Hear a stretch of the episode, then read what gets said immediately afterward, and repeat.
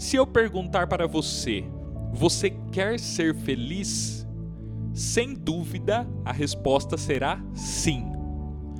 Mas o que é felicidade? O que eu preciso realmente para ser feliz? Para isso, precisamos ir além da visão limitada e daquela concepção pobre que, no geral, as pessoas têm a respeito de felicidade. Felicidade é algo muito mais amplo do que momentos de prazer. Vai muito além de se dar bem no mundo do trabalho ou de toda a busca materialista e egoísta que é o centro da vida de muitas pessoas. Para entendermos o que é felicidade, vamos primeiramente voltar à raiz etimológica dessa palavra, ou seja, voltar à origem dessa palavra. A palavra felicidade vem do latim e, em sua origem, está diretamente associada a fértil, a frutífero, a algo produtivo. Por isso, eu cheguei à seguinte definição a respeito de felicidade. Felicidade é o estado de uma pessoa que é frutífera, que produz frutos bons na medida certa e no tempo certo, para atender às necessidades de todas as dimensões da vida humana necessidades do corpo, da alma e do espírito. Então é fato que a pessoa, para ser feliz, precisa ser frutífera. Uma pessoa desértica, uma pessoa improdutiva, ela jamais será uma pessoa feliz, ela jamais será uma pessoa realizada. Mas aqui surgem algumas perguntas. Quais são os frutos que eu devo produzir? Em qual medida eu devo produzir esses frutos? Esses frutos vão atender a quais necessidades da minha vida? Será que nesse processo eu devo pensar mais em mim ou devo pensar mais no próximo? A partir de agora, nós vamos refletir a respeito de todas essas perguntas.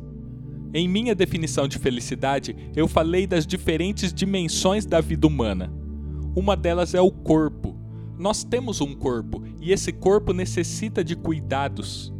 Precisamos tomar banho, cuidar da higiene, ter boa alimentação, praticar exercícios físicos. Precisamos de descanso para que nós possamos ter saúde. E Deus quer que nós cuidemos de nosso corpo podemos encontrar várias passagens na Bíblia referentes ao cuidado da nossa saúde. Por exemplo, em 3 João capítulo 1, versículo 2, está escrito: Amado, oro para que você tenha boa saúde. Outra passagem que me chama atenção é a de 1 Timóteo capítulo 5, versículo 23, onde o apóstolo diz: não continue a beber somente água, tome também um pouco de vinho por causa do seu estômago e das suas frequentes enfermidades. Existem várias passagens na Bíblia referentes à saúde. Jesus Cristo, em seu ministério, curou o corpo de muitas pessoas, curou diversas enfermidades para mostrar ali a glória de Deus. Então, o nosso Pai, o nosso Deus, quer que nós zelemos de nosso corpo quer que produzamos bons frutos para este corpo. Para isso é importante que dialoguemos com pessoas que estudaram a respeito, que busquemos orientações com aquelas pessoas que realmente entendem o que é bom e o que não é bom para a saúde humana. A ciência, por exemplo, fornece uma boa orientação a respeito. Então precisamos ouvir quem realmente entende do corpo e aplicar essas orientações que foram validadas e testadas cientificamente e que suportaram o teste do tempo e que realmente funcionam para nós. É inquestionável, portanto, que o nosso corpo é importante e que nós precisamos cuidar bem dele, que nós precisamos produzir bons frutos que atendam às necessidades do corpo. Mas será que isso basta para que sejamos felizes? Será que comendo uma comida boa, descansando em uma boa cama, aproveitando de um delicioso ar-condicionado no calor, frequentando médicos, será que isso é suficiente para que nós tenhamos felicidade?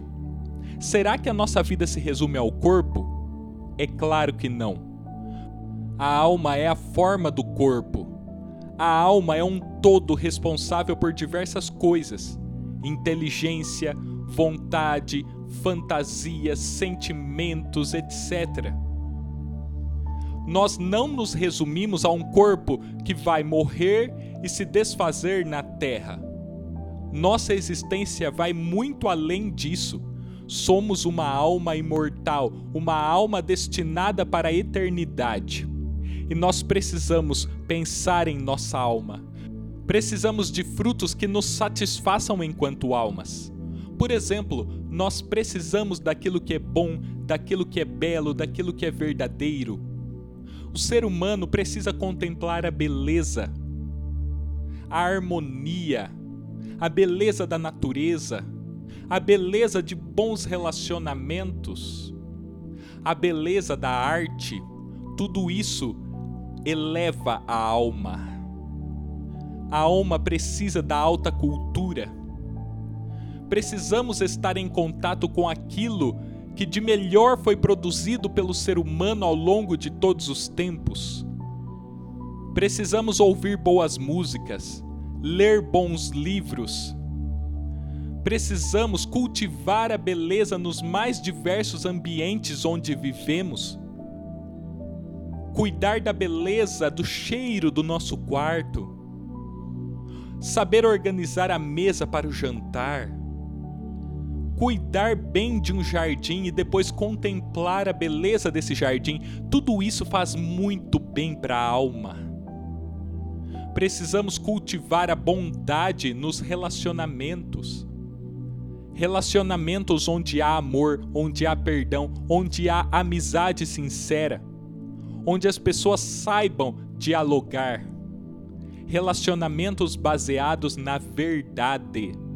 Aliás, a verdade é outra coisa que eleva a alma.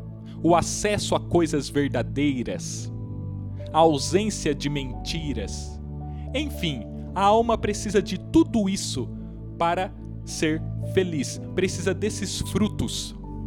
Porém, nenhuma alma será totalmente feliz se ela não buscar as coisas também do espírito. E aqui chegamos à terceira e mais importante dimensão da existência humana, que é a dimensão das necessidades do espírito. O ser humano precisa do fruto do espírito. O ser humano precisa buscar a Deus. O ser humano precisa nascer da água e do espírito, ser cheio do Espírito Santo. E quando a pessoa tem Deus em sua vida, em seu coração é produzido o fruto do Espírito, que é o amor, e, consequentemente, a alegria, a paz, a longanimidade, a benignidade, a bondade, a fidelidade, a mansidão e o domínio próprio. A pessoa pode ter a melhor saúde física do mundo, pode estar em boa forma, pode estar gozando de uma condição onde ela esteja livre de vírus, de bactéria ou de qualquer doença. Essa pessoa, sem Deus, vai ser infeliz, vai ser incompleta, porque vai estar faltando em sua vida o fruto do Espírito. A pessoa pode ser inteligentíssima, ela pode ser grande filósofa ou ter alta cultura, ela pode ter acesso a obras de arte, muito conhecimento literário, etc. Se essa pessoa não tiver Deus em sua vida, ela vai ser incompleta, vai viver como se estivesse no limbo da escuridão. Ou seja, a pessoa pode ter tudo o que seu corpo necessita, e pode ter as coisas mais elevadas da alma que existem neste mundo. Mesmo assim, para que a pessoa encontre felicidade de fato, uma felicidade sustentável, uma felicidade constante, ela precisa de Deus em sua vida, porque Deus preenche a vida da pessoa de sentido. No encontro com o nosso amado, com o nosso Deus, nós encontramos uma satisfação que nada no mundo pode oferecer. Por exemplo, o rei Salomão, conhecido por sua imensa sabedoria, o rei Salomão, que teve muitas riquezas, muitos prazeres, chegou à conclusão de que tudo isso é vaidade. Ou seja, que essas coisas por si só não podem fazer o homem ser feliz de fato. Salomão não era um recalcado, que era pobre, que não tinha inteligência, que não tinha prazeres e ficava dizendo: "Ah, essas coisas não servem para nada". Não. Salomão foi uma das pessoas mais ricas que já existiram neste mundo. Ele tinha muito dinheiro, muito poder. Muitas pessoas acham que tendo dinheiro e poder vão encontrar a razão de suas vidas. Salomão tinha tudo isso e concluiu que isso era vaidade, como correr atrás do vento. Salomão foi extremamente sábio e concluiu que os sábios, assim como os tolos, morrem. Então, do que valeu a sabedoria ao longo da vida? Se nós olharmos para Salomão, vamos ter ali um exemplo prático de uma pessoa que teve dinheiro, teve prazeres, teve poder, teve sabedoria, mas concluiu que tudo isso por si só não basta, que as coisas do espírito são importantes. Aliás, as coisas do espírito são as mais importantes. Salomão conclui o livro de Eclesiastes dizendo que o que nos resta é guardar os mandamentos de Deus. Ou seja, em outras palavras, o que nos resta é honrar a Deus, obedecer a Deus, agradar a Deus, ter comunhão com Deus. Isso é o que mais importa. É isso que preenche a vida de uma pessoa de sentido. É importante cuidar da saúde? Sim. É importante exercitar a inteligência, contemplar a beleza, buscar a alta cultura? Sim. Mas, acima de tudo, precisamos buscar o reino de Deus. Buscar o reino de Deus e a sua justiça em primeiro lugar, e as demais coisas nos serão acrescentadas. A comunhão com Deus, as virtudes teologais que são a fé, a esperança e o amor e os frutos do Espírito em nós vão inclusive nos ajudar a lidar com as situações de dificuldade que vão surgir diariamente.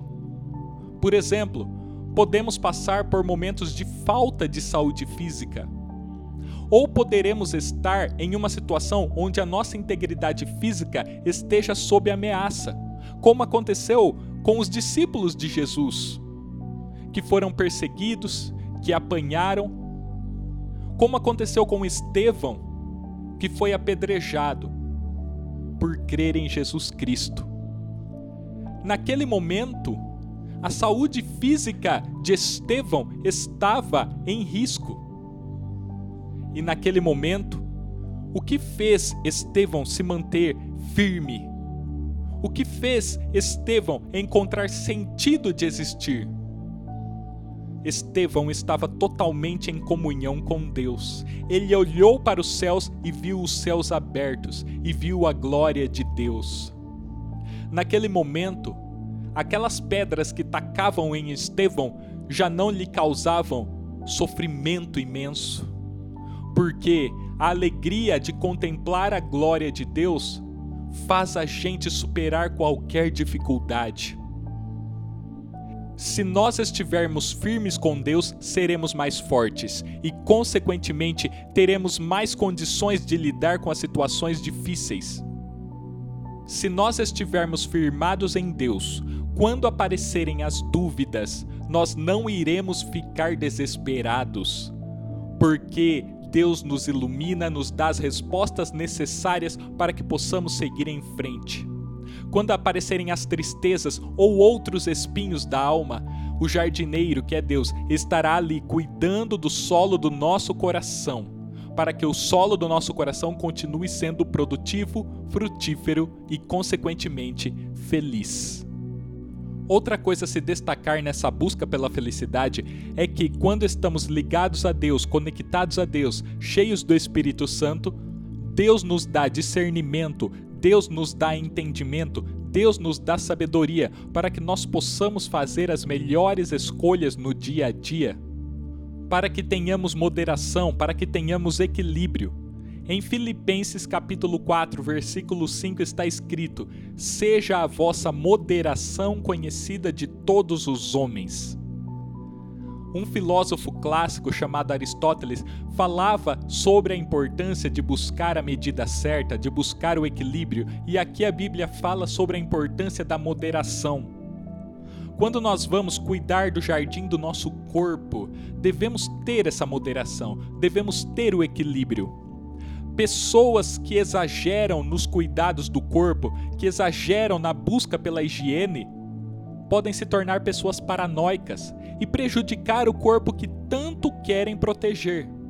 A pessoa que não pratica exercícios físicos, aquela pessoa que come demais, que exagera, que cai no problema da gula, essa pessoa pode ter problemas de saúde, pode entrar, por exemplo, em um quadro de obesidade. Porém, aquela pessoa que não se alimenta, que não come, ela pode ficar desnutrida, ter outros problemas de saúde. A pessoa que faz exercícios físicos além da conta também pode se prejudicar. Então é necessário buscar um equilíbrio. É necessário encontrar a medida certa. Está escrito na Bíblia que estudar demais é o enfado da carne se nós estudarmos demais, se a gente ler o dia inteiro, pesquisar o dia inteiro, sem descanso, sem praticar uma outra atividade, sem diversificar as nossas ações do dia a dia, nós vamos ficar malucos Porém, se nós abandonarmos completamente os estudos, se nós não lermos, se nós não buscarmos aperfeiçoamento intelectual, se a gente não estudar, a gente vai esquecer o que a gente já sabe, e isso está escrito na Bíblia também. Por isso, percebam que buscar a moderação, buscar o equilíbrio, encontrar a medida certa é algo fundamental para que nós sejamos felizes. Por fim, é importante destacar uma outra coisa. O ser humano é um ser social. O ser humano nunca vai se realizar se estiver sozinho, isolado de tudo. O ser humano precisa estar em contato com outras pessoas, precisa saber conviver com outras pessoas, precisa conviver com Deus. O ser humano não foi criado para viver ilhado uma pessoa que se afasta de todas, uma pessoa que se isola em seu mundinho, ela nunca vai ser feliz. A felicidade humana, a frutificação humana, a produção de frutos, ela se dá na comunhão com Deus, na comunhão com as pessoas. E aqui eu vou ler para vocês um excelente texto do professor Olavo de Carvalho. Esse texto tem por título Formas de Felicidade. Ele diz assim: são duas as formas de felicidade. Uma é egoísta, narcisista. A outra é altruísta, própria do adulto. Há uma frase linda que diz: Ser sincero é morrer um pouco. Toda vez que você é sincero, que você fala a verdade, morre em você mais uma ilusão. E você apenas suportará as mortes de suas ilusões se você conseguir uma outra satisfação, num outro plano, que é a satisfação do amor ao próximo, do amor a Deus. Somente assim você irá reconquistando no plano da universalidade a felicidade, a que você tem acesso no plano do egoísmo individual. Isso é a raiz da vida humana. O homem foi feito para isso. Por isso eu fico aborrecido com pessoas adultas que buscam satisfações de adolescentes, lambendo o próprio ego, dizendo: Eu quero isso, eu preciso disso. Você não precisa de nada. Você precisa de serviço, de encargo, de responsabilidade, de amor ao próximo para aprender a viver. Quando eu vejo um sujeito dizendo que precisa de determinada roupa, de determinada comidinha, empreguinho, namoradinha, carrinho, tudo isso apenas para ele não ficar tristinho? Eu acho isso asqueroso. você tem de buscar a realização de um supremo valor que torna a vida humana valiosa, independentemente de assim ir para cima ou para a morte. Nesse ponto, o sacrifício é o único sentido da vida humana. Sacrifício é uma obra sacra, sagrada. O sacrifício é nesta direção, a direção de largar o mundo da ilusão egoísta, o mundo da autoproteção, que é bom apenas para crianças, e encontrar satisfação em algo que transcenda a tua pessoa, que pode ser o benefício da humanidade ou mesmo de uma família. O homem que se sacrifica pela sua família já é um ser humano evoluído. Para que um indivíduo viva uma vida de autossatisfação, é necessário que o protejam de suas fantasias infantis. O teste é o seguinte: retire o sujeito de dentro desse universo protegido e deixe-o sozinho numa determinada situação, e você verá que ele é menos que um bebê. O homem tem de estar preparado para saber que ele, individualmente, não pode ser nada ele só é alguém em função do valor pelo qual ele se dedica, pelo qual ele arriscaria sua vida. Curiosamente, a negação da individualidade é condição essencial para a valorização da mesma. O indivíduo que morre por um bem universal encarna esse universal. Só isso pode ser o fundamento da ética ou da moral. O resto é conversa fiada. Você vale aquilo que você é a medida do quanto você ama é o quanto você se sacrifica. Se o que você ama é um carro importado ou uma dose de cocaína, então você vale apenas isso.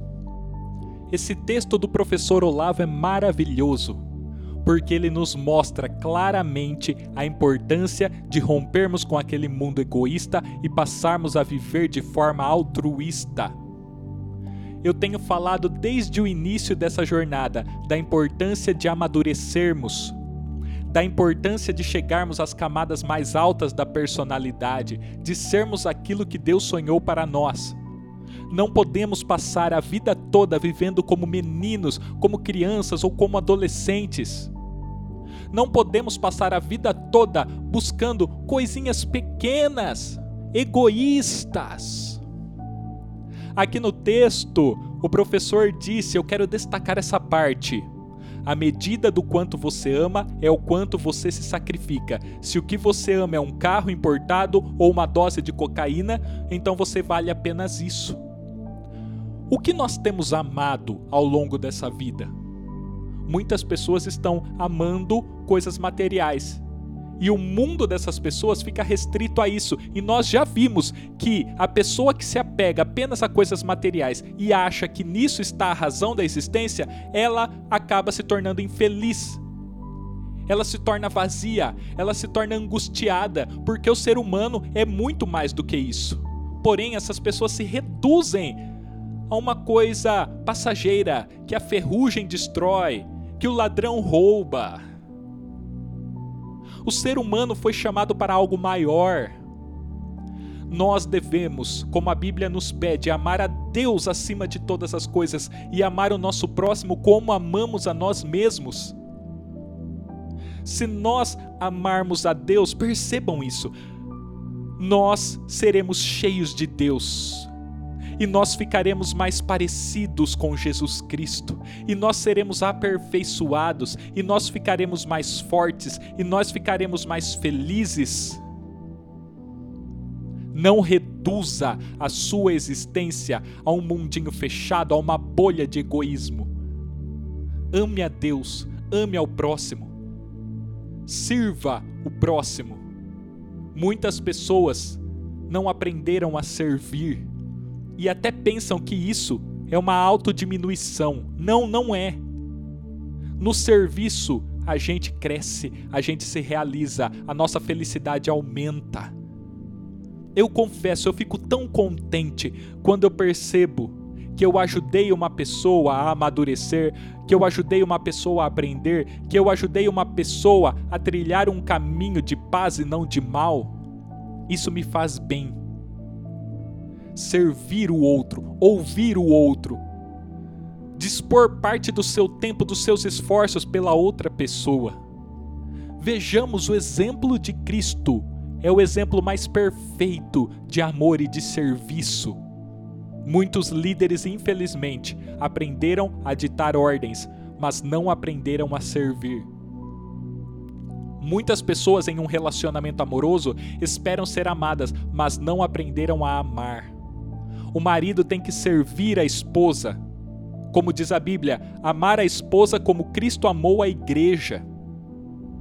E a esposa tem que ajudar o marido, caminhar com ele, um servindo o outro. Infelizmente, muitas pessoas estão esperando ser servidas. Muitas pessoas estão esperando fidelidade das outras pessoas, mas não oferecem a sua fidelidade. Muitas pessoas estão querendo aprender e se tornam, como diz uma pessoa, que agora eu não lembro o nome, baleias espirituais. Aprendem, aprendem, aprendem, mas não compartilham o que aprenderam. A beleza do aprendizado é replicar esse aprendizado, é ensinar outras pessoas, é aprender para ensinar, é deixar esse rio fluir. A beleza da vida com Deus é receber Deus e deixar Deus fluir através de nossa vida. A gente ouve a palavra de Deus e leva a palavra de Deus para outra pessoa. Nesse momento você está me ouvindo, mas Deus não quer apenas que você me ouça, Deus quer que você ouça, aprenda e compartilhe com outros também. Então é aí que a felicidade vai se construindo nessas relações, ser humano se relacionando com Deus, pessoas se relacionando com pessoas, e aí o jardim vai sendo cultivado, e aí os frutos vão brotando, e aí os espinhos vão sendo retirados. Portanto, a primeira pergunta que foi feita foi a seguinte: você quer ser feliz? Com certeza quer. Para sermos felizes, nós precisamos ser frutíferos. Precisamos frutificar para que o nosso corpo fique bem, para que a nossa alma se eleve e, acima de tudo, precisamos dos frutos do Espírito, que só serão produzidos em nós em abundância em comunhão com Deus. E esses frutos precisam ser compartilhados. Esses frutos precisam ser saboreados por nós e pelo nosso próximo. Precisamos oferecer o que o outro tem em falta. Se está faltando alegria na vida da outra pessoa, eu ofereço o fruto da alegria para ela. Se está faltando comida, eu ofereço o alimento. Se está faltando um amigo, eu ofereço a minha amizade. Se está faltando o ensino e eu sei o que ela está precisando, eu vou lá e ensino para essa pessoa. E assim a felicidade vai se construindo em nossa vida e na vida do nosso próximo. Esse é o segredo da felicidade. Tudo com moderação, com discernimento, na medida certa. E agora eu convido você a fechar seus olhos, a colocar seu coração na presença de Deus, a se desligar um pouco de outras coisas que estão ao seu redor, para que juntos possamos fazer uma oração. Senhor Deus Todo-Poderoso, nosso Pai, nosso amigo, nosso jardineiro, aquele que cuida do jardim do nosso coração. A Ti nós oramos e agradecemos eu te agradeço por mais essa oportunidade que eu tenho de falar, de ensinar, de compartilhar os frutos que estão sendo produzidos em minha vida. Deus, que as pessoas que estão me ouvindo agora também tenham essa vontade de compartilhar seus frutos com o próximo. Mas que antes disso essas pessoas sejam frutíferas, para que elas tenham o que compartilhar com as pessoas que na vida dessas pessoas haja alimento em abundância. Que as pessoas desse grupo jamais passem fome, jamais passem necessidade e que elas tenham para oferecer aos outros, para oferecer àqueles que estão, ó Deus, em falta neste momento. Muitas pessoas passam fome nessa vida, passam necessidade e nós queremos estar dispostos a ajudar essas pessoas. Então, Deus, ajude cada um desse grupo a frutificar nesse aspecto, nesse campo da vida. Que todos aqui tenham emprego, que todos aqui tenham prosperidade, que todos aqui tenham condições financeiras para satisfazer suas necessidades e as necessidades dos outros. Deus, eu peço, ajude essas pessoas a frutificarem também no campo da alma. Que todos nós aprendamos a cultivar a beleza. Que todos nós aprendamos a replicar a verdade. Que todos nós possamos oferecer a bondade. Em nome de Jesus, Senhor, acima de tudo, frutifique em nós os frutos do Espírito Santo. Ó Deus, tu conheces o coração de cada pessoa que está ouvindo esse podcast. Tu sabes quais são os espinhos, as pedras que têm atrapalhado a frutificação dessas pessoas.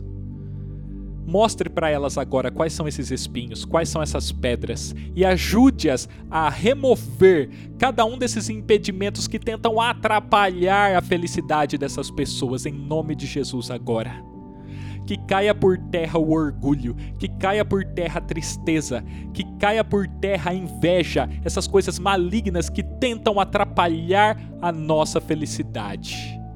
E que haja em abundância no coração de cada pessoa o amor, a paz, o domínio próprio, a alegria. Deus, essa é minha oração agora em nome de Jesus, que aprendamos a ter equilíbrio nas mais diferentes situações, que não cometamos exageros que sejam prejudiciais a nós, ó Deus. Ajude-nos a encontrar o meio termo, a medida certa, para que nós sejamos satisfeitos da forma mais adequada. Deus, ajude-nos a entender sempre que nós só seremos felizes nos relacionando contigo e nos relacionando com o próximo. Ajude-nos a romper com a bolha do egoísmo, com a bolha do individualismo. Ajude-nos, Senhor, a viver as coisas mais grandiosas que o Senhor sonhou para nós. Essa é minha oração agora. Eu entrego a vida de cada um que está me ouvindo em tuas mãos. Tu sabes qual é o melhor para cada uma dessas pessoas, Deus. Então faça a obra na vida delas. Em nome de Jesus. Amém. Um forte abraço a todos, até o próximo podcast e que nós possamos estar sempre firmes nessa jornada do desenvolvimento pessoal, mantendo sempre a fé, a esperança, o amor e amadurecendo dia após dia. Até mais.